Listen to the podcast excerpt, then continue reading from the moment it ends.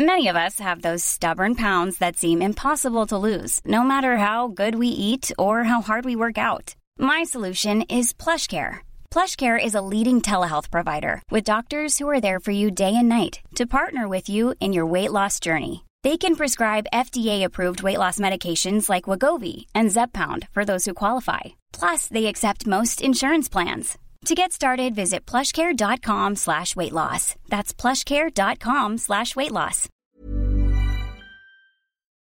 Véronique Jacquier est avec nous, Jean-Loup Bonamy est avec nous, Luc-Antoine Lenoir est avec nous, de Figaro, et Gauthier euh, Lebret. Bon, quand je dis on ne change pas grand-chose, euh, factuellement aujourd'hui, euh, ça j'ai entendu euh, de vouloir clarifier euh, les situations des groupes euh, des uns et des autres. J'ai entendu euh, également de gouverner avec des compromis nouveaux, des coalitions, pourquoi pas, des accords, etc. Mais tout ça, ce sont des vœux pieux ce soir. Et ce que je remarque ce soir, c'est que le Premier ministre est toujours en, en place. Aucune décision n'a été faite. Le vote a eu lieu dimanche. Et chacun est renvoyé. Et il part pour peu. une semaine, Emmanuel Macron. Chacun, chacun est renvoyé, j'ai envie de dire, à, à- à ce qu'il peut, à, à- à ses chères études, en attendant. En attendant. Débrief peut-être? Oui. euh, Véronique une bonne nouvelle, c'est qu'a priori, peut-être que nous allons assister à la fin du en même temps. C'est-à-dire que là, Emmanuel Macron découvre le compromis. Je vous rappelle quand même que pendant Moi, j'ai- cinq j'ai- ans... j'ai- c'est Ah bah oui, en mais même pendant- temps, en même temps Non, plus, mais là, j'ai l'impression pure du en même temps, là. C'est Oui. quand même. euh, Non, bah non, je suis pas d'accord avec vous. Alors, non, non, mais je suis pas d'accord avec euh, vous. C'est-à-dire que Sur tous les tons. non, mais sur le, sur le fond, il va être obligé quand même d'aller euh, vers des alliances au cas par cas ou vers des compromis. Cela dit, où je pense qu'effectivement, il y a un peu d'entourloupe dans le discours présidentiel, c'est qu'il nous dit nous allons devoir apprendre à gouverner autrement, ou à faire de la politique autrement, ou à faire des compromis autrement, alors que finalement la méthode qu'il nous propose est vieille comme le monde et qu'elle est dans les institutions de la Ve République depuis 1958. C'est-à-dire que quand on nous crie au loup pour tous les blocages potentiels, euh, le gouvernement a quand même euh, dans sa manche toutes Véronique. les armes pour gouverner Il- s'il veut il gouverner. n'est de pire sourd que celui qui ne veut pas entendre. Oui. Il a reçu tout. D'accord. Là, il est au pied Il du a- mur il a pour nous reçu- montrer qu'il est en capacité ou non de Il- gouverner. Pendant il a- ans, il n'a pas Véronique, gouverné. il a reçu hier tous les leaders chefs de parti qui lui ont dit on est dans l'opposition. On ne veut pas de coalition ni gouverner avec vous. On n'en veut pas.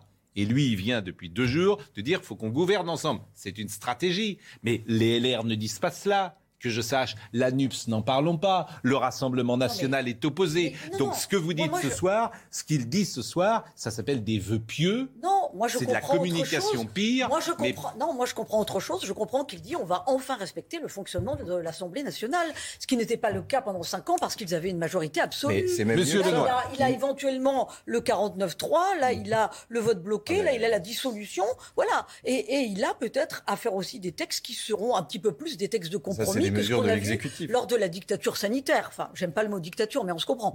Oui, mais en fait, si vous voulez, là, ce qui est quand même incroyable ce soir, c'est le culot. Il vante presque. Jean-Luc. Mélenchon est en train de parler. Juste, on l'écoute quelques secondes. les autres d'une autre.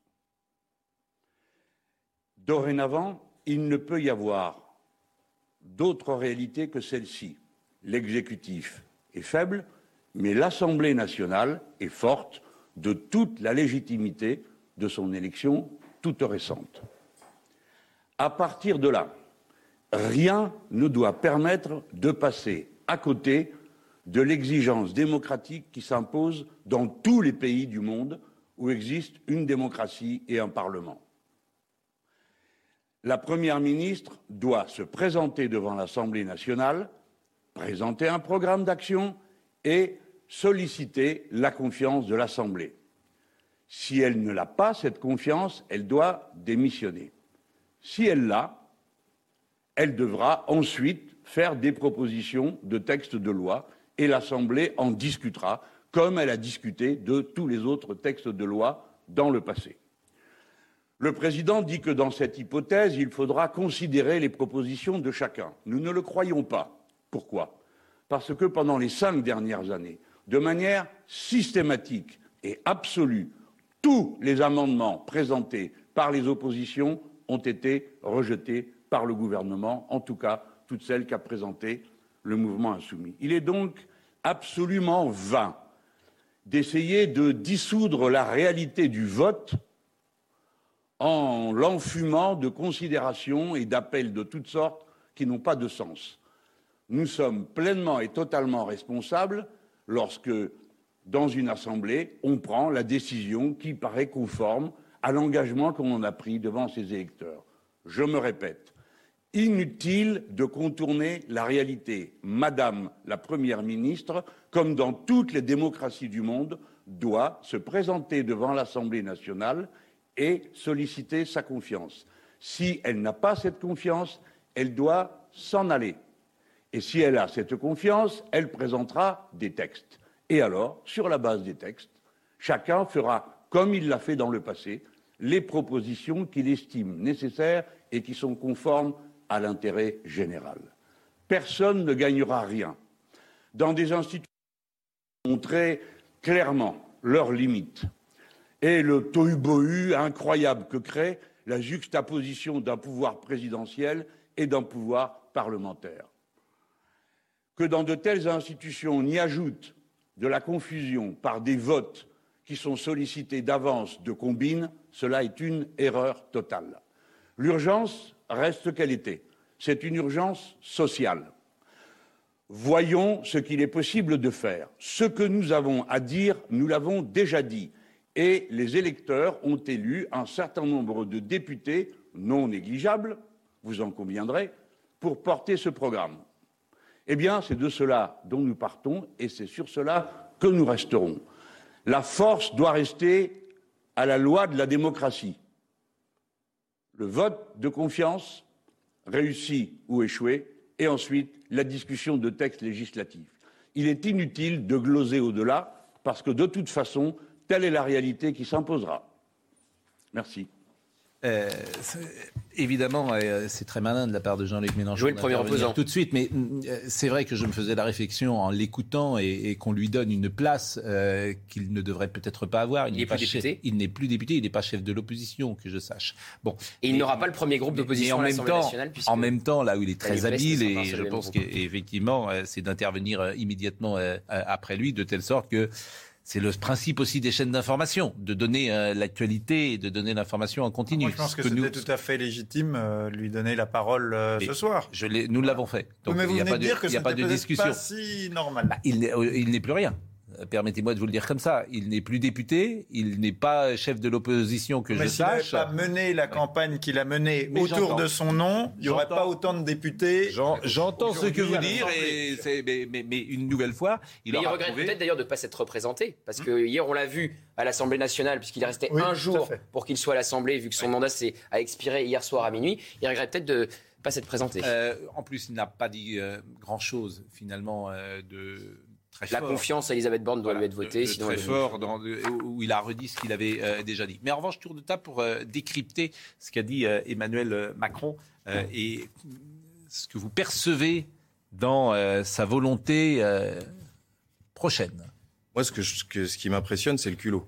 C'est-à-dire qu'il arrive en disant mais en fait, c'est très bien. On entre, en fait, il nous présente peut-être presque les bienfaits de la démocratie parlementaire, tels que plein d'autres pays européens ou démocratiques le font, etc. Et la phrase d'après, c'est Mais vous avez été élu sur un projet très clair en avril dernier et vous allez devoir avancer là-dessus. Donc il fait un espèce de numéro d'équilibriste qui, en fait, dans le fond, euh, est là pour servir sa combine, c'est-à-dire aller chercher les quelques dizaines de députés qui lui manquent pour avoir une majorité absolue et faire un gouvernement. Et là, ça va être une période de débauchage. Moi, je, je me place. Euh, alors, ce qui est intéressant, c'est que quand on se place du point de vue des opposants que sont LFI et RN, euh, il a dit donc il y aura des compromis avec tous les acteurs de l'Assemblée, etc. Et ce matin, le ministre Olivier Véran, chargé des relations avec le Parlement, disait oui, mais on va exclure LFI et RN. Cela, on ne, parle, on ne reparle pas. Donc c'est incroyable quand même. C'est là, ce discours, c'était quand même une moquerie d'un point de vue euh, institutionnel, quoi il a deux possibilités, Emmanuel Macron. Soit effectivement, il va chercher euh, texte par texte une coalition, et alors il doit déjà changer de ministre des relations avec le Parlement, Olivier Véran, qui a réussi à insulter la moitié des députés euh, ce matin. Soit il joue le pourrissement en disant regardez, j'ai tendu la main, je les ai tous reçus à l'Élysée, un par un, personne ne veut de coalition, personne ne, veut, ne vote mes textes, et donc il dissout dans un an, et il leur demande, il demande aux Français donnez-moi une vraie majorité pour pouvoir gouverner, puisqu'il l'opposition n'a pas voulu pendant plusieurs mois. Une nouvelle fois, il va vouloir gagner du temps. Ce que je résume en disant, il va vouloir faire le malin. Donc il va vouloir Jouer au plus fin. Voilà, jouer au plus fin. Il va vouloir gagner du temps parce que le temps va peut-être euh, marcher pour lui ou pas d'ailleurs. Il faut toujours faire attention euh, dans ces cas-là. Elisabeth Borne, il va la garder jusqu'au bout du bout du bout. Pourquoi? Parce que c'est beaucoup plus compliqué qu'on ne pense une motion de censure. Pour faire tomber un gouvernement, il faut que euh, le Rassemblement national vote le même texte euh, avec euh, la NUPS et LR. Je vous assure, c'est pas gagné. Oui, parce que la NUPES va déposer une motion de Donc, la censure. motion de censure soit dit- votée par 289 euh, Oui. députés. Oui, tout à fait. C'est pas gagné. C'est-à-dire que vous allez faire voter dans une assemblée le même texte par la NUPS euh, Ce et par dire, euh, le Dans Rassemblement la motion de national. censure de la NUPS, la NUPES va mettre euh, qu'il faut appliquer sa politique Oui, avec son mais programme. Il faut Donc, que ce soit le sera même texte. C'est très très précis la motion de censure parce que tout le monde dit depuis dimanche ingouvernable. C'est c'est plus complexe que cela. D'ailleurs, Éric Zemmour l'a rappelé tout à l'heure très justement. Et euh, c'est l'esprit de la Ve République avec euh, la- comment Michel Debré avait imaginé précisément qu'il n'y aurait pas de majorité absolue et qu'il avait fait toute une. euh, C'est ce que je vous dis. Et la- la seule motion de censure Oui, qui est passée. Bien sûr, et c'est Oui. pour ça qu'il y a le recours au 49-3, au vote bloqué, à la dissolution. il y a Bah, bien sûr. faut Mais là, comme il y Donc il un a 49.3 rappelé. qui est beaucoup plus ce- encerclé Le aujourd'hui. pari d'Emmanuel Macron ce soir, c'est évidemment pas la coalition ni quoi que ce soit. ça, ça s'appelle de le l'enfumage. le Ça s'appelle de l'enfumage. La. Le pari d'Emmanuel Macron, c'est je gouverne avec la majorité euh, relative. C'est ça son pari. Ce sera pas possible. Et c'est surtout Faire voter les d'apprendre à gouverner. Ça sera impossible de faire voter les Majorité textes avec une relative, majorité.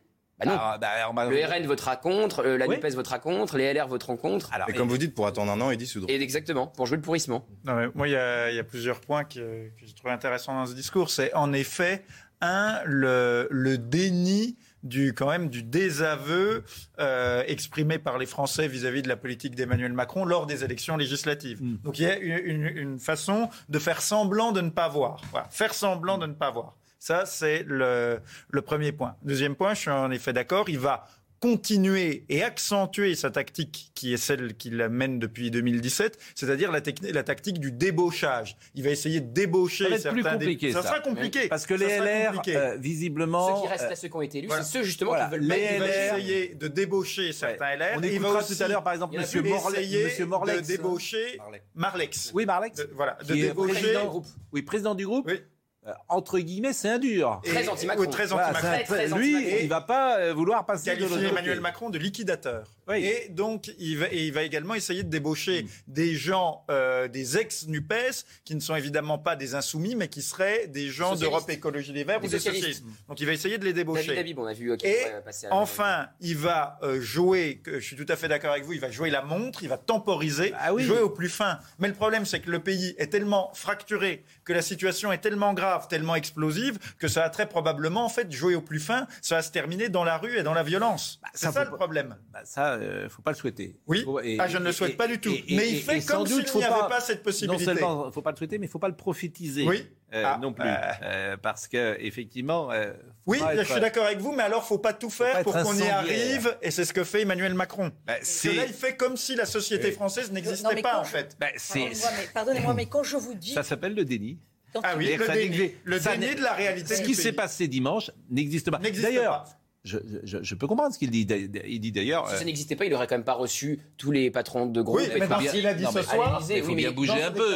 ce soir, qu'il est mais mur, qu'il sait pas trop quoi Très faire. rapidement, de dans son discours, il l'a articulé. Après avoir parlé de la législative, il a très rapidement parlé de la présidentielle. Il a dit Vous m'avez demandé un mandat clair. Et il a son et il a les grands Français. sujets de la Quand on- présidentielle. mais quand on Donc ça de- ne remet pas. Pour lui, ça ne remet pas en cause Mais- son élection. Bah, il n'a pas compris, Emmanuel Macron, qu'il est mal élu. Mais il a Oui, été- mais il est légitime. Il est légitime. été élu, Il est il est légitime. mal élu. Il a été quand même est élu à une époque où le Front républicain marchait. Donc là, ce qui est quand même incroyable, c'est je me- j'ai un peu de sollicitude pour les pour les électeurs de LFI qui ont voté pour lui et, qui, et à qui à qui il disait entre les deux tours, on va se rassembler, on va recréer un projet, des choses comme ça. Ils ont ils ont joué le Front républicain. Là, ils voient que ça s'est éclaté. Mais Mais- comment ces gens peuvent se Mais sentir une nouvelle fois, quand on dit joue au plus fin, il renvoie la responsabilité du blocage chez les autres.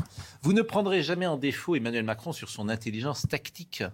Il est très habile, très fin, très subtil. Il n'y a pas de souci. Simplement, tout ça est décodé aujourd'hui. Et là où c'est particulier, c'est que c'est contre-productif. Ça agace. Ouais, il est Ça agace. C'est-à-dire que les gens voient maintenant tout, disent non, ça va. Ça va. Ouais, il est très Vous êtes très intelligent, ok, mais ça va. Je vais reprendre une distinction classique. Il est très intelligent par rapport au- pays légal, c'est-à-dire à l'Assemblée nationale, aux partis politiques. Là, il y a une intelligence tactique hors pair. Mm. Oui. Mais il n'est pas du tout intelligent par rapport au pays réel, c'est-à-dire à la société, à la masse des Français. Euh, voilà. Là, euh, Non, mais il y a deux C'est choses. ça qui peut agacer d'ailleurs de ne pas prendre. Les gens ont voté dimanche. Voilà. Ils ont voté et ils ont récusé son projet pré- présidentiel. C'est ça la ré- réalité. qui est minoritaire dans C'est le Ils ça. n'ont surtout donné Donc, à ce moment-là, n'ont le- donné de majorité à Moi, je personne. dis pas qu'il est légitime, je dis de ce fait, j'en tire la conclusion, il est mal élu. Le 58,5 était un leurre. Si le 58,5, qu'on- qu'on- et s'il avait été bien élu, il aurait eu dimanche une majorité pour appliquer son programme. Ce n'est pas le Mais cas. dans ce cas-là, parce que les Français ont rejeté les Non programmes de chaque parti. Ils ont donné leur assentiment à aucun parti, à Mais- aucun mais- programme. Mais bien sûr, mais bien Mais non, sûr. non vous avez raison, il non, faut mais le quand dire. Je dis que, quand raison. je dis que la vraie question est quand même de gouverner, c'est que qu'est-ce qui va se passer dans les mais non mais qu'est-ce qui va se passer avec euh, avec cette euh, législature qui s'annonce? On va avoir des textes qui vont être complètement édulcorés. Il n'y aura aucune réforme de possible. Donc les grands Bah, on va voir. La réforme des retraites qui est possible avec Alors, David Guiraud est avec nous. Les grands enjeux du pays vont passer à. David Guiraud est avec nous. Ah oui, mais alors David Guiraud, ça fait deux, deux France Insoumises en 10 minutes. Ils ont a eu- ce matin, non? En plus, on ne se quitte plus, Ah si oui, vous me ça. permettez, parce que vous étiez ce matin euh, avec nous. Je vous revois ce soir. C'était pas prévu que le président Macron euh, parle, mais comme votre patron ou ex-patron ou celui qui n'est plus rien chez vous, je ne sais pas vraiment ce qu'il fait, Jean-Luc Mélenchon a parlé, vous redonnez la parole. Vous conviendrez que vous avez sur CNews la France insoumise une place de choix désormais, David. Mais ça vous rendrait presque heureux. Ah, écoutez, moi, j'ai apprécié l'échange que nous avons ce matin. Euh, votre analyse? Bah, écoutez, euh, il fait un constat juste. euh, Le pays euh, est divisé et Emmanuel Macron n'a pas de majorité absolue. Le problème, c'est pas son constat. Le problème, c'est qu'il nous demande quelque part à nous députés de rendre des comptes. Mais on n'a pas de compte à lui rendre. Moi, j'ai des comptes à rendre qu'aux gens qui m'ont élu, pas à Emmanuel Macron, pas au président de la République. Et j'aime pas trop cette manière de parler comme un DRH, vous voyez, de dire, écoutez, on va voir jusqu'où ils sont prêts euh, à avancer. On n'a pas de compte à lui rendre. La démocratie se fera à l'Assemblée nationale. Voilà, point. Ça se fera. Et s'il n'est pas content, c'est c'est pareil. Euh, donc il y aura des discussions, il y aura des projets de loi. On va les discuter sérieusement. Hein. Il ne s'agit pas euh, Est-ce que euh, vous pourriez, mais est-ce que vous pourriez imaginer quand il parle de compromis nouveaux, quand il parle de coalition, quand il parle d'accords possibles, quand il parle de, de, de- de- voilà d'un dépassement politique, c'est un terme qu'il a employé. Est-ce que vous pourriez imaginer euh, être d'accord avec le président Macron, avec sa majorité, sur quelques textes? Mais pour tous les gens qui observent la vie politique, c'est pas euh, une proposition qui est faite à la France insoumise, ça, ni à la NUP. C'est une proposition pour les Républicains. Enfin, je veux dire, on va pas, il faut pas qu'on se mente. C'est une proposition qui est faite aux Républicains et peut-être à deux trois autres euh, personnages un peu isolés, mais c'est c'est pas du tout à la France insoumise. Nous, ce qu'on va faire, c'est oui, mais euh, je, je réponds. Nous, ce qu'on va faire, c'est notre travail. C'est-à-dire, va y avoir un projet de loi qui va arriver. Eh ben, on va examiner ce qu'il y a dans le projet de loi. Si on est d'accord avec tout, on signe tout. Si on est d'accord avec rien, on signe rien, selon notre mandat. Et qui, je le rappelle, parce que Emmanuel Macron fait des constats, il nous dit euh, il faut pas augmenter les taxes euh, ni rien. Mais d'accord, mais euh, moi, vous connaissez notre ligne politique sur la question du blocage des prix. Bah, on est pour que ce soit les fournisseurs qui le fassent. Voilà, que les fournisseurs prennent les- leurs responsabilités. Total, 16 milliards d'euros de, de- de- de dividendes, de bénéfices nets euh, l'année dernière, qui est un record absolu quasiment pour, pour cette multinationale. Plein d'entreprises, euh, notamment sur le- la question du coût des pâtes. Vous savez qu'on n'est pas en train de consommer les pâtes qui ont été euh, récoltées pendant la guerre euh, en Ukraine, là. C'est des récoltes de l'année dernière qu'on est en train de consommer, donc c'est la spéculation qu'il faut briser. Bon, bref, voilà, nous, c'est notre mandat, c'est notre programme politique. Si ça va dans ce sens, bah pourquoi pas Mais si ça va pas dans ce sens, ça sera non. Et Macron de- Emmanuel Macron devra, devra s'y faire. Ah oui, maintenant vous dites Emmanuel Macron, parce que ce matin vous disiez Macron. On en a Et vous discuté. l'avez fait Oui, remarquer. raison, je pense que- Donc maintenant non, vous dites vous Emmanuel raison. Macron. Oui, je suis un peu, je- j'essaye de me fondre dans le rôle, vous voyez. Bon, vous êtes dans le Nord, vous êtes reparti dans votre circonscription, vous êtes toujours à Paris, euh, Monsieur Guiraud? Non, là, je, je suis au Lila, je repars demain. D'accord. Eh bien, écoutez, il y a un objectif en tout cas, puisque vous êtes venu plusieurs fois ici. L'objectif, c'est que dans la ville de Waterloo, qu'il y ait à la fin, Waterloo, qu'il y ait une piscine à la fin de votre mandature. Ça, euh, je trouve que ce serait intéressant, puisque vous nous l'avez je vous dit. tiendrai euh, informé. J'aimerais voir le maire euh, pour lui en parler parce que Oui. je vois qu'il y a quand même ce sujet-là qui, est- qui est posé sur la table. Bien sûr. Et puis, puis on va voir. On en a Et parlé plusieurs aussi, fois. hein. Je fais référence. Alors tout le monde n'a pas vu Oui, nos émissions le matin, mais parfois effectivement, Monsieur Guiraud était venu. Je lui ai parlé du Burkini dans les piscines et il m'avait dit mais vous savez que dans ma ville à Waterloo, il n'y a même pas de piscine. Et ça, j'avais trouvé ça euh, intéressant qu'il nous dise ça. Merci, euh, Merci. David Guiraud et bonne soirée à vous. Que Oui. dites-vous? Que vouliez-vous dire? Non, mais Rien. je ne pensais pas qu'on passerait de la piscine de- d'Emmanuel Macron à la piscine de Waterloo. Euh, Non, mais c'est le charme, c'est le charme. C'est le charme de cette émission. c'est- le charme de C'est cette sans transition. de, de- Non, mais- de- de pouvoir. euh, C'est terrible parce que dans l'intervention de, Hmm. ce, de ce député, avec laquelle on peut être d'accord ou pas Hmm. d'accord, mais moi j'ai trouvé qu'il y avait beaucoup plus d'éléments concrets Que, euh, de- que dans la déclaration d'Emmanuel Macron. Hmm. Euh, ce qu'il a dit sur les pâtes, moi c'était un peu simpliste, mais c'était Hmm. quand même, il y avait quand même du vrai. Et il y a du vrai sur, par exemple, la place de la spéculation dans la hausse des prix, ou même en fait quand il parle de la piscine de Waterloo, c'est la crise des services publics Bien et des équipements publics. Bien il y sûr. avait infiniment plus d'informations et d'éléments concrets que dans le, le numéro. Un Enfin, peu- Emmanuel Macron n'avait pas parlé des pâtes et de la piscine de Waterloo. Dans oui, mais il n'a parlé de rien. Il n'a parlé de rien. On sent qu'il est perdu. On sent Voilà, qu'il est perdu là, et qu'il sait pas c'était très un bien faire. numéro, il a parlé pour ne non, rien Je dire. pense qu'il n'est pas perdu. Ah ben c'est ce que dit Il son a entourage dès il le a début de la semaine. aucun élément concret dans ce qu'il a dit. Toute la soirée de dimanche, son entourage qui a parlé dans la presse a dit qu'il se rendait pas compte de ce qui se passait, qu'il voulait pas parler et que c'est François Bayrou, euh, Richard Ferrand, ses plus proches, qui lui ont dit Il- convoque euh, euh, il- les il- patrons des différents groupes et exprime-toi auprès des Français. Ça ne tient sans doute pas. Il sait très bien ce qui se passe. Il choisit la meilleure tactique pour lui et il cherche comment sauver les meubles. Voilà. Il n'est pas. euh, il sait précisément. Mais tout le monde lui dit non. Mais il Pas manque de coalition, une- pas de Oui, coalition. mais C'est pourquoi la stratégie. Je, je vous répète, décodons sa stratégie ce soir. Je renvoie la responsabilité sur les autres. Et c'est exactement Je- ce que je vous ai dit. Ils jouent Je- le pourrissement je- et dans exactement. un sous. Je gagne Et du temps. regardez, ils n'ont pas voulu. Je gagne du temps. Je j'avance. Pour le moment, je ne change rien. Parce que c'est quand même ça. Je ne change rien. Elisabeth Borne, que je sache, est toujours Premier ministre de la France. Il faut Bon, pas rajouter une je crise ne à la crise. change rien. Bon. Donc c'est ça. Donc ça, c'est euh, comment dire Il cherche, semblant de ne pas voir. il cherche le meilleur, la meilleure tactique, la meilleure stratégie, appelez ça comme vous voulez, pour euh, entre guillemets avancer. Il y avait une Mais autre possibilité ce soir, hein, euh, c'est de faire le général de Gaulle à Colombay. Non, mais c'est pas dans le tempérament d'Emmanuel euh, Macron. Pascal, y a-t-il- C'était une solution de dire, Madame, Monsieur, C'est le Vous- vous- déserteur. Mais Pascal, Déserteur, peut-être y a-t-il une, une vraie solution. cécité Bon, là, liée il est à son obligé de- narcissisme aussi. voilà, peut-être y a-t-il une vraie cécité liée à son narcissisme aussi, Bon. hein, parce que les sujets sont toujours les mêmes. hein, le Oui. pouvoir d'achat, mais on ne parle pas de la dette euh, Oui. absolument abyssale. euh, euh, L'hôpital, mais on ne parle pas du déclassement et de la faillite de l'éducation nationale. Nadine Enfin, Morano est c'est là. toujours les mêmes sujets. hein. Nadine Morano, euh, alors on ne se quitte plus non plus. On était avec David Guiraud ce matin, et que vous, alors Vous avez des Nadine- nouveaux chroniqueurs. Nadine Morano, vous avez pris, vous avez pris un abonnement euh, à notre chaîne. Bon, je, je dis Oui. ça en même temps, c'est moi qui vous ai demandé Votre analyse. Bonsoir, Madame Morano. Votre analyse. Bah, mon analyse, c'est que Emmanuel Macron découvre le fonctionnement de l'Assemblée nationale. Euh, il découvre les institutions. Euh, euh, venir à la télé euh, pour nous expliquer qu'en fait, enfin, ou tenter de- d'expliquer qu'il aura du mal à avoir une majorité, tout simplement parce que il a reçu un vote de défiance des Français. À l'élection présidentielle, les Français ont voté contre Marine Le Pen. Après, il, il veut que les groupes prennent leurs responsabilités, mais les groupes politiques prendront leurs responsabilités et ils ne sont pas aux ordres d'Emmanuel Macron. Ils ont été élus sur un programme devant les électeurs. Euh, en ce qui nous concerne, il y aura évidemment pas de blocage, mais il n'y aura pas non plus de compromission et pas non plus euh, euh, de, de, textes que nous n'amenderons pas. Il découvre qu'on va amender des textes, mais ça fait cinq ans qu'il aurait dû découvrir le fonctionnement de l'Assemblée nationale. Voilà, est-ce qu'il est prêt euh, à faire en sorte que le prix des carburants descende à 1,50€, puisque nous voulons ramener le prix des carburants à 1,50€. Est-ce qu'il est prêt à baisser la CSG pour donner plus de pouvoir d'achat aux salariés et aux retraités euh, par ailleurs Euh, Est-ce qu'il est prêt euh, en termes de sécurité à amener des avancées? Donc voilà, de toute façon, nous, on fera notre travail de parlementaires, c'est-à-dire que on va déposer des amendements, déposer des propositions de loi et représenter les Français à l'Assemblée nationale. Alors ça lui fait tout drôle, mais c'est comme ça que ça marche en fait. Et quand il parle, il compare avec l'Italie ou l'Allemagne, c'est pas du tout le même mode de scrutin.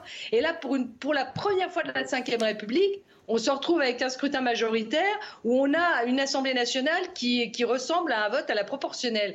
Donc il est, il est euh, dans, coincé dans un étau qu'il a lui-même euh, construit. C'est ça le sujet. Oui, mais je trouve que dans ce que vous dites, il y a euh, des comme si vous aviez entendu précisément Emmanuel Macron, parce que vous dites on va déposer des amendements, on va euh, discuter. Donc ça on est là dans ce qu'il dit d'une certaine manière. Compromis nouveau, gouverner ensemble, dépassement politique. Parce que si vous arrivez à amender des lois proposées et à les voter ensuite, on est exactement dans ce qu'a dit le président de la République, Nadine Morano. C'est c'est exactement Pascal Pro le fonctionnement de l'Assemblée nationale. Pendant pendant cinq ans, quand on a déposé des, amendements, euh, le gouvernement ne les acceptait pas. Reprenez l'exemple que, que, j'ai donné ce matin. En ce qui concerne, par exemple, la déconjugalisation de l'allocation adulte handicapé, ça avait été rejeté par son gouvernement, alors que nous avions déposé des textes et des amendements sur ce sujet. Et quand il parle de dépassement politique, la manière dont il fait le dépassement politique, lui, c'est du débauchage et de la trahison euh, de, individuelle à chaque fois. c'est pas ça. Peut naître, euh, et ça peut être un paradoxe, peut naître de cette situation qui paraît complexe ce soir, quelque chose de positif peut-être pour les Français, mais aussi pour vous, puisque vous peserez euh, sur les lois, ce qui n'était pas le cas depuis cinq ans, et, et peut-être est-ce quelque chose d'intéressant aussi? J'essaye de, d'imaginer la suite. Bah, pour les Français, il devra apprendre euh, le compromis, à respecter l'opposition, à respecter les parlementaires, les élus, ce qu'ils ne faisaient pas euh, euh, auparavant, puisque l'Assemblée nationale, c'était avec ses députés en marche une chambre d'enregistrement de ce qu'ils voulaient faire. Nadine Morano, soyons, soyons honnêtes, ça a toujours été le cas. C'est-à-dire que quand un président avait une majorité... Ah bah non, Pardon, Pascal Pro. le sentiment que les autres majorités sous d'autres présidents étaient plus ouvertes aux idées des autres? Oui, je, vous, je, peux vous dire que pour avoir été parlementaire moi-même, euh, je vais prendre des textes, par exemple, sur la sécurité intérieure, euh, le nombre d'amendements qu'on acceptait euh, du côté de la gauche et sur tous les sujets, on a toujours travaillé avec l'opposition en acceptant des amendements et en acceptant des compromis, ce qui n'est jamais le cas avec euh, la majorité d'Emmanuel Macron, euh, qui ne respectait absolument pas l'Assemblée nationale. C'était c'était incroyable, quoi. Bon, bah écoutez, merci. Vous êtes à Bruxelles ce soir? Oui, je suis dans mon bureau là. Bah, et le président de la République sera d'ailleurs euh, à Bruxelles, je crois Oui, demain, pour deux jours, pour euh, donner euh, le statut de candidat sans doute à l'Ukraine. Et j'ai l'impression que vous êtes, vous tenez bon pour le moment les Républicains. Je ne sais pas quand est-ce que vous allez craquer, mais j'ai l'impression que la ligne est, la ligne est ferme. Vous ne, vous ne transigez pas. Et, Jean-François Copé quand même. Il y a Jean-François Copé. Alors on va le recevoir, Jean-François Copé. On va le recevoir lundi d'ailleurs, mais c'est vrai qu'à part Jean-François Copé, qui est dans une grande voix des Républicains, j'ai le sentiment quand même qu'il y a consensus pour pour être assez ferme sur les positions, euh, Nadine Morano. Pour, respecter en, plus euh, nos électeurs. Euh, les députés qui ont été élus ont été des députés élus dans leur territoire sur la base d'un programme d'opposition à Emmanuel Macron parce que nous n'avons pas la même vision à la fois de la France, de l'Europe, mais aussi des sujets économiques. Voilà. Bon, merci. Nadine Morano et passer une excellente soirée donc euh, à Bruxelles. Pour compléter euh, ce que disait Nadine Morano, euh, c'est vrai qu'il y a quand même eu quelque chose d'inédit lors de la dernière législature, c'est que c'est le recours aux ordonnances, 368 recours aux ordonnances, ça veut dire que le Parlement donne au gouvernement, eh ben, en fait le Parlement donne au gouvernement le pouvoir de légiférer. Alors c'était souvent lors de la crise sanitaire, mais le Sénat a même demandé une enquête sur un recours inédit aux ordonnances. Oui, mais là il y aura plus possible parce qu'il faut c'est quand même euh, ah le bah. Parlement, il faut une majorité. Oui, oui, tout C'est que concrètement, par exemple. C'est parce qu'ils avaient la majorité absolue. C'est que là, par exemple, sur le pass sanitaire. Non, mais c'est pour dire que à l'époque, le, Parlement était vraiment euh, du coup comme une chambre d'enregistrement. Mm. Maintenant, ce n'est plus possible et c'est une bonne chose, mais on peut dire du coup qu'effectivement, Emmanuel Macron apprend ce qu'est désormais le fonctionnement de l'Assemblée nationale. je vous disais tout à l'heure que souvent, c'est ce qu'on a dit de l'Assemblée nationale. Mais concrètement, pour le fonctionnement, parce que les gens ne comprennent pas forcément toujours comment ça se passe. Euh, imaginons euh, une crise du Covid qui revient euh, massivement. Le passe sanitaire, euh, pour le mettre en place, il faut qu'il y ait une majorité, cette fois-ci, à l'Assemblée nationale. Nous sommes d'accord. Ça ne peut pas être. Tout à fait. Il ne peut pas, ça peut pas être décrété. Non, et on se souvient la dernière fois des allers-retours entre le Sénat et l'Assemblée, puisque le Sénat était à droite. Et, surtout, rappelons que là, Emmanuel. Ça ne peut pas passer en décret, c'est ce que je voulais dire. Hein. Euh, en passe sanitaire. Emmanuel Macron, pendant ce quinquennat, mm. euh, a priori, et c'est ça à mon avis qui doit aussi beaucoup le, gêner et lui déplaire, c'est qu'il très probablement il ne pourra pas modifier la Constitution parce qu'il n'aura pas la majorité euh, nécessaire des deux tiers en réunissant Assemblée nationale et Sénat. Et donc par exemple, sur la proportionnelle. Peut-être que là, je peux vous dire que la NUPES et le RN voteraient en faveur de la proportionnelle. Mais euh, peut-être, euh, oui, mais. à quoi bon la proportionnelle Troisième mandat. À quoi bon la proportionnelle puisque là. aussi, on, a dit pendant des années des bêtises. À quoi bon la proportionnelle Puisque le scrutin majoritaire, à deux tours, a permis une représentation. mais c'est inédit. Là, on est dans une situation inédite. C'est inédit, oui, bien sûr. C'est oui, oui. Inédit. Voilà, c'était pas arrivé il y a cinq ans, alors que Marine Le Pen était déjà au second tour. Il y a quelque chose qui est intéressant là, c'est qu'il y aurait peut-être à entendre parler Nadine Morano, une possibilité de macronisme parlementaire en se disant qu'il va avancer sur son chemin Mm. en faisant toujours du en même temps, mais au cas par cas avec les lois, des lois économiques, etc. Mm. Euh, la GPA, il la votera évidemment avec la NUPS etc., et, et des choses comme C'est pas ça. dans son programme, la GP1. Comment? C'est pas dans son programme, il a dit qu'il était contre pendant la campagne présidentielle. Ouais, bah alors peut-être que la NUPS lui imposera et que ses députés voteront. Peut-être qu'il il il perdra le contrôle Non, de ça, mais il, Je le répète, ça peut être très intéressant pour les Français, peut-être. C'est-à-dire qu'on va peut-être nous-mêmes être surpris et découvrir un nouveau mode de fonctionnement, pas comme le président de la République euh, le dit euh, ce soir d'ailleurs, euh, mais parce qu'au fond, au fond, le président de la République ne sera plus grand-chose. Oui, et mais- ça sera le Parlement Surtout, qui le, le pouvoir décidera. partait tout le temps par le haut, et là pour la première fois il va partir par le bas. oui, mais il partira. Oui, par le alors bas. il y a, Parler. là encore, faudrait.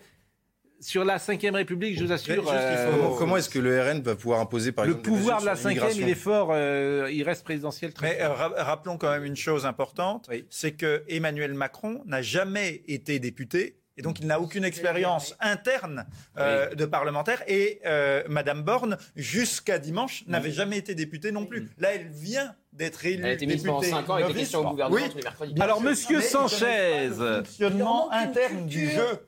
Voilà, la buvette de l'Assemblée, typiquement, ils n'ont pas cette culture culture. parlementaire. Ils connaissent Voilà. pas la tombouille, Ils l'expérience. connaissent pas cette culture parlementaire, contrairement à tous les, à tous les politiques qui les ont Tout à précédés. Bon, c'est un discours sans doute qu'il avait ce soir qui s'adressait plutôt à la droite, et c'est ce qu'a dit David Guiraud très justement. Le discours, c'était euh, ne me censurez pas et je les républicains qui sont dragués depuis. depuis ne me censurez pas et je passerai vos amendements. Vous avez vu l'appel Et, c'est ma comment? L'appel d'Édouard Philippe à une coalition avec les républicains. C'était, je veux dire, David Guiraud, c'est pour le coup, c'est lui qui a bien compris. Il euh, a dit, Guiraud, c'est pas nous qui parlait Ah, ce soir, c'était à la droite. Et Nadine Morano, Et au euh, PS. je vais faire marquer, et, et- et c'est assez juste, qu'elle-même se place dans la situation où euh, vous proposez une loi et nous on arrive avec nos amendements. Et c'est ça le deal. C'est ça qu'il dit, contre, David Emmanuel. A dit la même chose. Comment il a, dit, il a dit la même chose, David Guiraud. On gardera le texte de loi, ce qui nous Oui. plaît, on le prend, et ce qui nous plaît mais pas, a- on le prend pas. Oui, mais Mais c'est normal parce qu'il ne faut pas apparaître comme des saboteurs ou des bloqueurs systématiques aux yeux de C'est c'est la l'opinion. grande phrase, nous serons une, une comment dirais-je, une, une opposition constructive. En fait, tout repose sur les LR, effectivement. Est-ce que les LR vont vouloir aller au clash avec une motion de censure ou pas? Et là, il y aura discussion à l'intérieur. Certains diront, pour faire passer nos idées, avançons avec euh, le président Macron, avançons et amendons. Et d'autres diront, non, on va au clash, on va à la rupture. Bon, je, je comme vous l'avez dit tout à l'heure, les LR ne ça. voteront pas la motion de censure de la France insoumise. Bah, c'est- si et s'il n'y a pas, et s'il n'y a mettre pas de d'accord. motion de y censure Ah oui, voilà. Et pas se mettre d'accord préalablement Et- et- sur un Si texte assez neutre. NUPES, c'est euh, on met notre voilà. programme en place, ils Mais ils peuvent se mettre d'accord sur un texte NUPES, neutre. mais NUPES plus euh, Rassemblement national, euh, ça renverse pas, euh, que je sache, euh, Non, un- gouvernement. Donc si le LR, le LR en fait est, c'est formidable d'ailleurs pour le LR, c'est vraiment le C'est la point. Alors qu'ils ont fait 4% euh, à la présidentielle. Oui, avec Valérie Pécresse. Oui, qui est toujours là. Oui, mais peut-être qu'ils auraient fait plus avec un. autre Avec Michel Barnier, ils auraient peut-être fait 4,5, oui. Il, il est tout jeune, vous vous rendez compte? C'est un garçon qui, qui- qui- Vraiment, mais vous êtes terrible en fait. Ah, mais ça fait longtemps que j'avais pas fait l'heure des- pros. je- Ah bah, je suis, Monsieur Barnier, il vous écoute, mais il doit se dire, mais quel est ce jeune homme euh, euh, Si lucide. impudent Si- Bon, euh, Julien Sanchez, porte-parole, euh, Rassemblement national, maire de Beaucaire.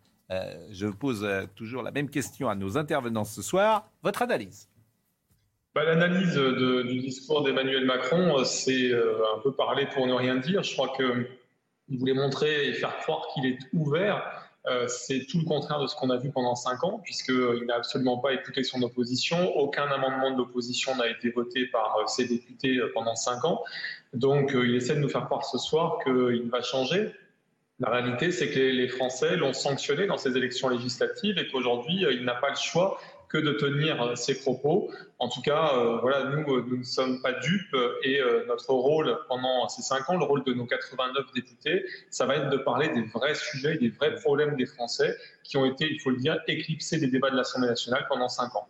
et donc peut-être de proposer des lois, parce que je trouve qu'il y a quelque chose qui est vraiment intéressant pour la première fois avec euh, votre entrée au Parlement, c'est que vous allez pouvoir proposer des lois très précises, et puis après, chacun va choisir son camp, d'une certaine manière. Chacun va pouvoir dire, ben, je vote euh, pour vous, ou au contraire, je ne suis pas d'accord avec votre loi.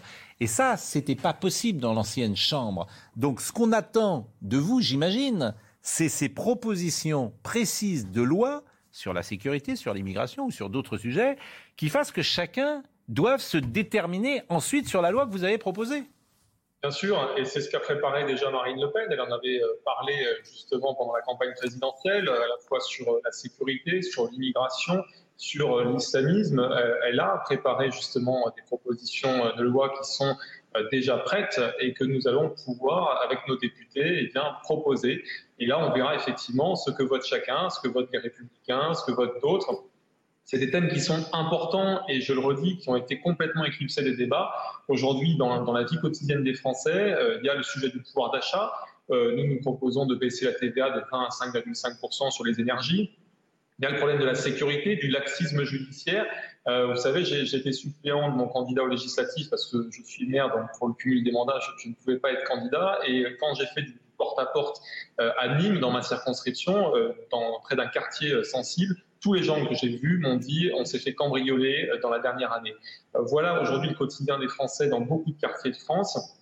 Et ces problèmes de sécurité, euh, ces problèmes de laxisme judiciaire, ces problèmes d'insécurité du quotidien, de restriction des libertés, les gens se restreignent eux-mêmes de sortir, passer une certaine heure, tout ça, il faut en parler, il faut l'aborder, il faut le solutionner. Et effectivement, je pense que c'est le lieu, l'Assemblée nationale. C'est intéressant. Le laxisme judiciaire, c'est un peu vague, forcément, mais peut-être que euh, souvent on a parlé de ces thèmes-là. J'attends euh, celui qui proposera une loi pour les multirécidivistes, qui est un drame absolu, absolu, les multirécidivistes, puisque ce sont généralement, c'est ce que j'entends des policiers, qui disent on prend quelqu'un, on l'a pris 25 fois. Et j'attends une loi de type tolérance zéro pour ceux qui en sont à leur troisième, quatrième, cinquième ou sixième braquage et qu'ils soient j'allais dire, écarté définitivement de la société. Alors, euh, je pense que c'est compliqué, bien évidemment, mais je pense que les Français attendent, par exemple, c'est un exemple très concret que je vous dis, pour euh, euh, lutter contre l'insécurité, une loi sur ceux qu'on prend régulièrement et qu'on appelle les multirécidivistes, ça c'est intéressant. Oui, et je crois que sur ce sujet-là, il y a des choses qui sont très simples à faire, à la fois les peines planchées, parce qu'aujourd'hui, beaucoup eh bien, euh, sont, bénéficient d'un certain laxisme et qui peut parfois tendre vers la complicité euh, d'une partie de, des magistrats, euh, notamment certains syndiqués, on, sait de quel côté. Et puis ensuite, on voit aussi que les immigrés qui commettent des crimes et des délits devraient pouvoir être renvoyés dans leur pays. À un moment, il faut aussi parler de ces sujets-là, de ces questions-là, parce que je crois qu'il y a, de ce point de vue-là, beaucoup à dire. Enfin, les places de prison, on sait que euh, les places de prison sont en nombre insuffisant, il faut en construire et il faut que, euh, en fait, il faut ramener euh, la, sécurité dans les quartiers. Moi, je vois que dans beaucoup de, villes, dans beaucoup de quartiers, c'est une vingtaine de personnes qui terrorisent les nous sommes d'accord et c'est ce que vous disiez sur la sécurité. Je vous remercie beaucoup, Monsieur Julien Sanchez. Je rappelle que vous êtes porte-parole Rassemblement National, maire de Beaucaire. Je pense que nous avons fait le tour de ce qu'on pouvait dire ce soir sur Emmanuel Macron, sauf si vous avez quelque chose à ajouter. Il se trouve qu'Éric Zemmour c'est-à-dire qu'on parle beaucoup quand même de, compromis, j'ai même entendu parler de coalition. Il faut quand même voir que d'un point de vue culturel, les Français ne sont pas des Allemands ni des Suédois. Ce n'est pas la même culture politique, ni la même culture, ni la même psychologie tout court. Les sociétés, par exemple, euh, euh, germaniques ou scandinaves, sont des sociétés de compromis, euh, ce qui n'est absolument pas le cas de, la, de la France. C'est vrai sous la quatrième. Non, mais ça se voit même dans l'entreprise. Vous voyez bien qu'en Allemagne, vous avez une culture de la cogestion dans l'entreprise. En France, vous avez beaucoup plus une culture de syndicats de combat et de la conflictualité sociale. Et ça se retrouve au niveau politique parce que pour plusieurs raisons, déjà une raison de psychologie collective, et ensuite parce que l'imaginaire politique français est marqué depuis plus de deux siècles et jusqu'à aujourd'hui par un événement qui est la Révolution française et qui est la grande matrice de nos représentations politiques. Et ça se voit euh, aujourd'hui. Donc voilà, la France, ce n'est pas le pays du compromis politique et on ne peut pas changer le peuple. Je sais que c'est le grand fantasme des élites françaises, de M. Macron, de, de M. Philippe. D'avoir fait une assemblée où le compromis euh, doit avoir lieu. Le, fantasme d'Emmanuel Macron, ça serait d'échanger les Français contre des Allemands. Simplement, les Français, ils ont là, ils n'ont pas l'intention de partir et donc la France, ce n'est pas le pays du compromis politique. Les Gaulois réfractaires. Les Gaulois réfractaires. Pardon, c'est d'autant plus compliqué que pendant cinq ans, euh, tout ce qui n'était pas marcheur passait pour des extrémistes. Donc, oui, de toute façon, euh, voilà, Mais effectivement, le compromis entre Julien Sanchez et Éric Dupont-Moretti. Quand il parle de peine planchée, qu'on a un garde des Sceaux qui est... surtout le compromis avec des gens sur qui qu'on a dénigré pendant cinq ans. Voilà, c'est ça. on ne change Et encore ce matin, Olivier Exactement, qu'il on ne exclut, change euh, rien à l'Élysée. Ça peut Il faut que agacer. tout change pour que rien Ouais. ne change. Oui, c'est un peu ça. Oui, c'est alors Le guépard. C'est le le guépard, guépard, voilà. De Visconti. Exactement. Oui, quoi, de Lampedusa d'abord. Euh, mais euh, comment dire euh, Magnifique Claudia Cardinal. Burt Lancaster. Oui. On peut en parler pendant six minutes. Ah, ça serait plus intéressant que de commenter la, la locution assez Ah ouais. vague du. Oh, Alors, quand même une période politique intéressante. Essayons de synthétiser. Euh, j'y suis, j'y reste. Euh, rien ne change pour le moment. Euh, je parle à, à- à la droite. Euh, Aidez-moi, euh, euh, ou plus exactement, ne me censurez pas, et euh, je passerai vos amendements. Que je n'ai pas passé pendant 5 ans, même Voilà. quand ils étaient Je passerai vos amendements, oui. euh. Je passerai, je, je Il le passerai pas aussi euh, clairement. hein. Bien sûr. Mais bon, voilà. Je drague. Je joue la montre, vous l'avez dit, je joue la montre. Je et joue je joue le montre, pourrissement. je Je joue le Je pourrissement. drague un Et je fais porter la responsabilité Voilà. des blocages aux autres. Bon, Éric Zemmour était tout à l'heure sur CNews. Euh, euh, C'était intéressant, c'est une de ses premières interventions depuis. La première. La première depuis. La première euh, depuis ouais. sa défaite. Vous n'aviez euh, pas, n'avez fait une petite interview avec vous euh, Non, il n'a pas parlé. défaite Il a fait son, son discours et puis il a refusé. Il, Il a, a fait quel- tous ses duplex. Quelques tweets, il a fait. Voilà. Bon. Ses équipes d'ailleurs, parce que là, on l'a vu tout à l'heure, il n'était pas au courant de tous les tweets qu'il avait fait. C'est ses équipes qui, qui tweetent à sa place. Je suis pas sûr qu'il lui montre à chaque fois. Ah bon? Oui, bien sûr. Ça, c'est ennuyeux quand Ah même. oui, bien sûr. Euh, Il y a deux ou trois passages peut-être euh, qu'on peut écouter. Alors là, le premier passage, c'est ingouvernable. Et on retrouve là la- l'analyste politique. Il Bien meilleur que rappelle, le candidat. Et voilà. mais, mais peut-être avez-vous raison. Peut-être avez-vous raison. Euh, il rappelle les conditions euh, de la Ve République, Michel Debré, qui avait imaginé, parce que les gens ne s'en souviennent pas, il avait imaginé une constitution, il pensait qu'il n'y aurait pas de majorité absolue. Donc tout était quand même verrouillé pour que le pouvoir reste présidentiel. D'où 49-3, d'où vote bloqué, d'où etc. Dissolution. D'où dissolution, etc. Référendum. Donc c'était assez intéressant là aussi son analyse, et comme toujours chez Éric Zemmour, il y a une qualité euh, historique, puisqu'il connaît bien ces sujets-là. Écoutons. Comme quoi, il ne faudrait jamais changer. En vérité, on dit crise de régime. On dit crise de régime, crise politique, parce que le gouvernement et Emmanuel Macron n'a pas euh, de majorité absolue. C'est vrai que c'est inédit depuis l'instauration du quinquennat et le renversement du calendrier. Là, pour la première fois depuis cette époque-là, c'est-à-dire depuis une vingtaine, quinzaine d'années, euh, les Français n'ont pas donné une majorité absolue. Mais ils ont quand même donné une majorité au groupe qui soutient Emmanuel Macron. Et personne d'autre, aucun autre opposant, n'a la majorité. Ni la NUPS, le groupe autour de LFI, ni le Rassemblement national.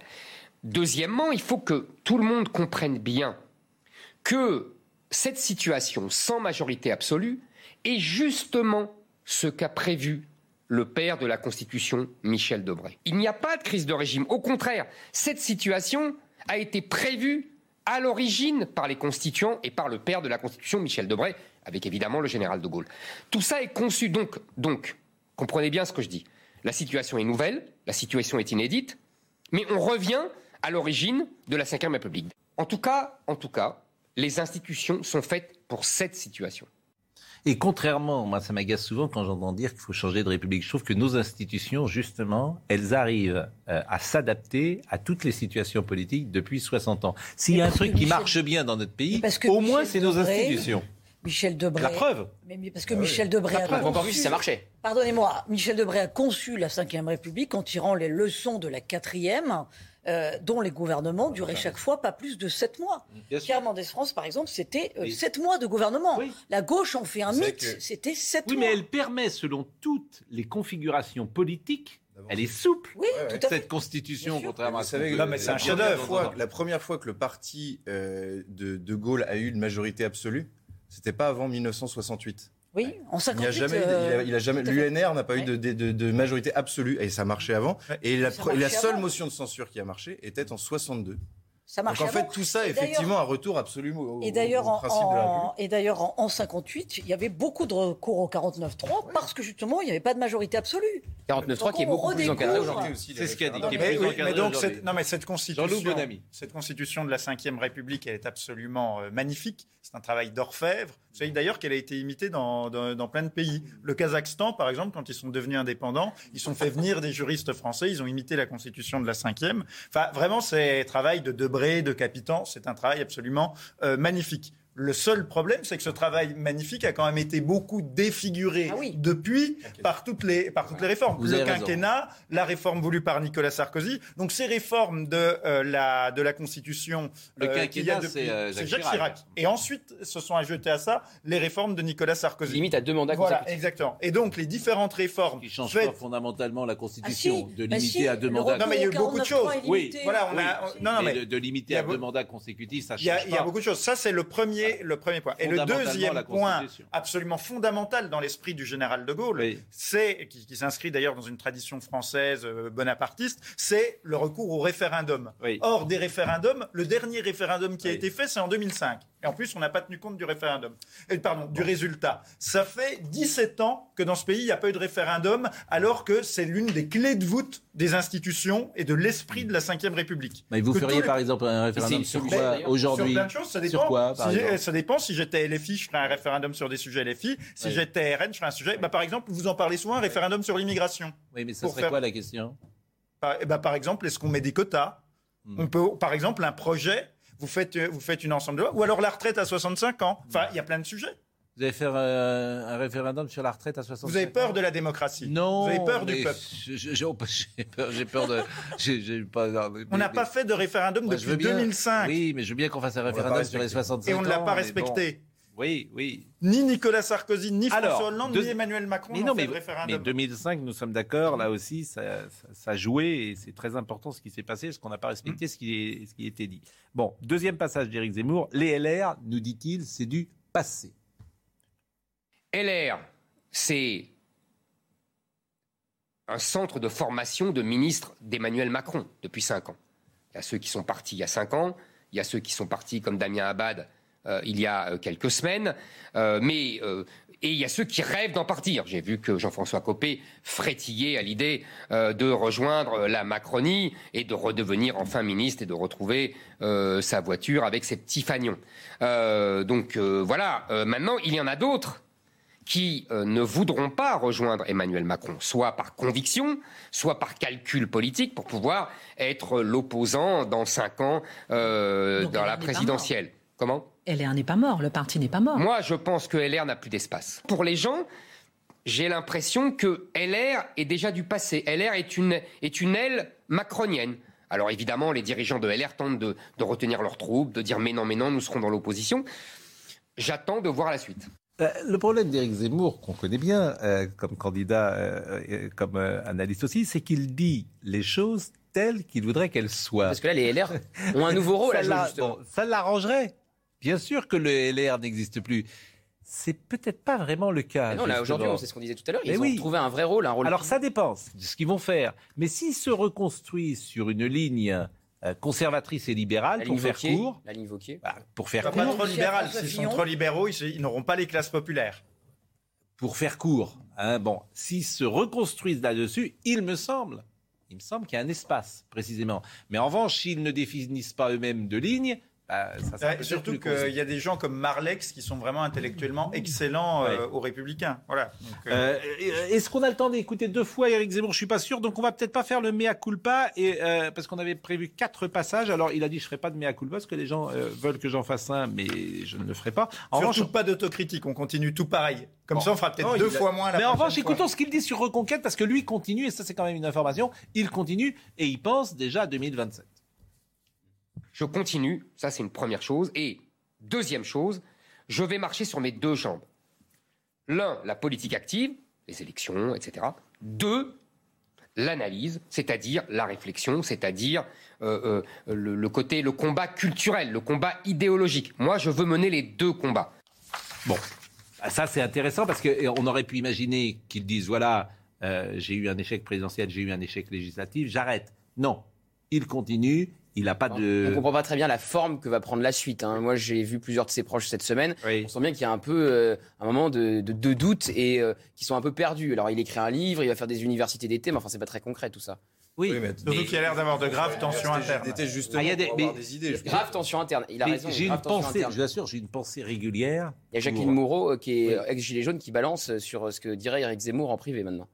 Bon, en tout cas, j'ai une pensée à chaque fois pour les députés de Marine Le Oui, Pen qui sont qui passés sont en février et mars chez Reconquête. Ah oui. Donc ceux-là ont un sens politique quand même très pointu, manifestement. Mais ils ont Euh, peut-être aussi, il y avait quand même une ligne.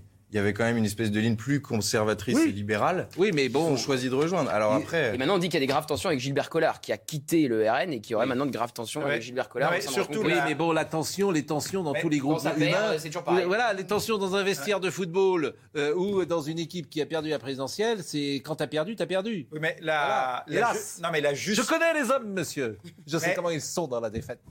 les vestiaires du FC Nantes, mais donc.